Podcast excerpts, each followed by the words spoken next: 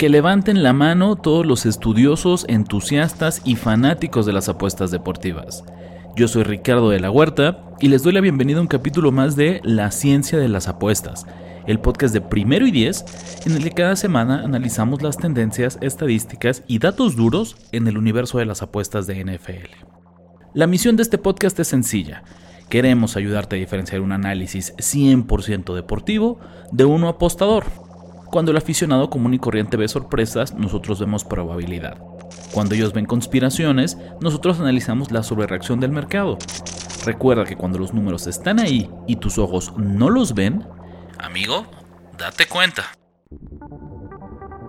Las matemáticas son el lenguaje de la naturaleza y también de las apuestas en la NFL. Recolectamos e interpretamos tendencias para llegar a la verdad.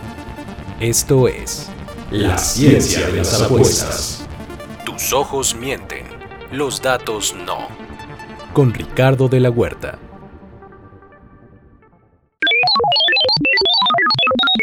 Dieta de puntos en la segunda mitad.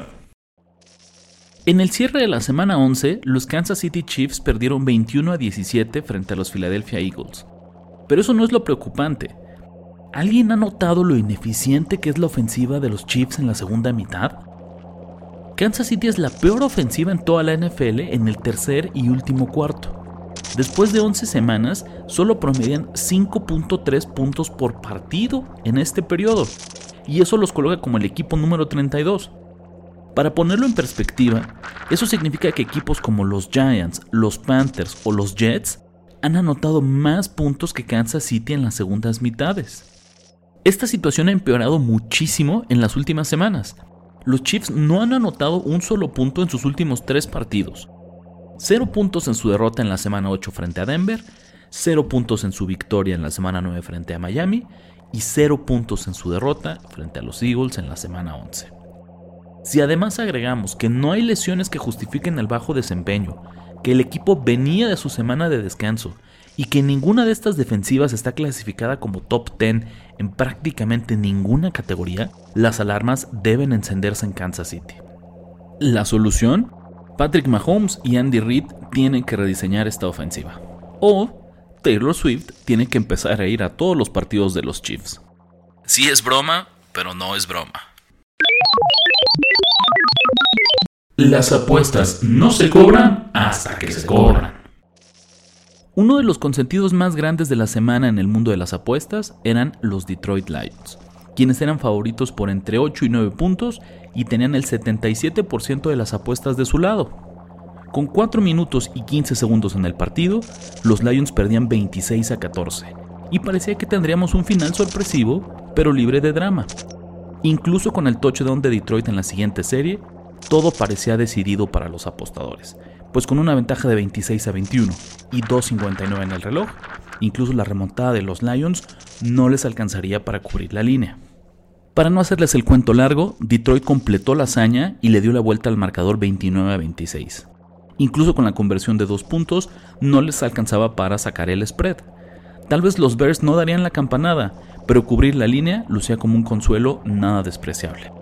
Pues con 22 segundos en el reloj, Aidan Hutchinson provocó un fumble dentro de la yarda 15 de los Lions. Tenía el campo libre para recuperar la pelota y anotar cuando milagrosa e inadvertidamente un liniero ofensivo de los Bears pateó el ovoide hacia atrás de la zona de touchdown. Safety para los Lions y en vez de ganar por 10 puntos con el touchdown, se quedaron con una victoria por 5 que no le sabe a nada a los apostadores que traían a Detroit. Como dice el viejo refrán, cuando no te toca, aunque te pongas. Y si te toca, aunque te quites. El equipo más suertudo de la semana fue... Los New York Giants. No se preocupen, yo sé que nadie vio este partido, pero aquí les vamos a explicar por qué. A pesar de ser favoritos por 9 puntos, los Washington Commanders perdieron 31 a 19 frente a los Giants. ¿Cómo demonios pasó esto? En el primer cuarto, los Commanders tuvieron primera y gol desde la yarda 5 y se tuvieron que conformar con un gol de campo. ¿Se acuerdan cuando Ron Rivera era un coach arriesgado? Como dato curioso, los Giants terminaron la primera mitad arriba en el marcador, pero con cero yardas positivas vía terrestre. En realidad la clave del partido fueron las seis entregas de balón, incluido el pick six que lanzó Sam Howell. Washington tuvo más yardas totales, tiempo de posesión y primeros y dieces, y aún así perdió por más de 10 puntos. Según las estadísticas avanzadas, Washington perdió 12 puntos derivados de las pérdidas de balón. En general, este resultado fue causa de los errores de los Commanders y no de los aciertos de los Giants, así que tengan cuidado de respaldar a Tommy DeVito en el futuro. Una golondrina no hace verano. Se termina la suerte en Pittsburgh. Impuestos, la muerte y la suerte de los Pittsburgh Steelers. Incluso en la derrota, los Steelers superaron su expectativa de puntos según las estadísticas avanzadas.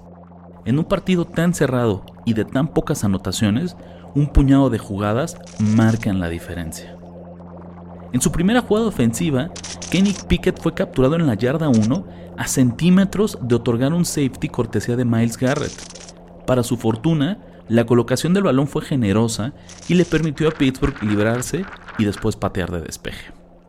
Más adelante en el partido, los Browns tuvieron primera y gol desde la yarda 6. No lograron anotar de 6 y tuvieron que conformarse con un gol de campo. Posteriormente, una carrera de 74 yardas de Jalen Warren fue el único touchdown de los Steelers en el partido. Una jugada con un valor de 0.2 puntos se convirtió en 7 para Pittsburgh. Si eliminamos esa jugada, esta ofensiva apenas promedió 3.1 yardas por jugada. Como contexto, la peor ofensiva de la liga genera 4.1. Al final, no se dirá mucho más sobre este partido porque los Browns se quedaron con la victoria pero Pittsburgh se mantiene como uno de los equipos con más suerte en esta campaña. La suerte del seis veces campeón de la NFL. Día de Acción de Gracias. Para variar un poco, en vez de analizar la jornada anterior, vamos a ver hacia el futuro. Pues en la semana 12 tendremos el tradicional jueves de acción de gracias lleno de actividad de NFL. Históricamente es un día para respaldar a los mejores equipos, desde 2014, los favoritos tienen una efectividad de 66% contra el spread y los favoritos visitantes son todavía mejores con un 76% de efectividad. ¿Alguien dijo 49ers menos 6 y medio? Aunque no lo crean, mientras más grande el favorito, mejor. En los últimos 30 años, aquellos equipos que son favorecidos por 10 o más puntos están invictos contra el spread. 11 ganados y 0 perdidos en duelos de Día de Acción de Gracias. Es imposible que los Cowboys y Dak Prescott, quienes hoy en día son favoritos por 11 puntos frente a Commanders, rompan esta racha. ¿Verdad? ¿Verdad? Por si fuera poco, el Thanksgiving es un día sumamente público.